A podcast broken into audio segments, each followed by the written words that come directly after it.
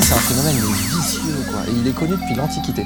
En fait, les cornacs, euh, dans l'Antiquité, on n'avait pas de fer. hein. Donc, pour attacher un éléphant, attacher un éléphant avec une chaîne en bronze, il faut se lever tôt. Vous n'avez peut-être pas posé la question, mais c'est- difficile.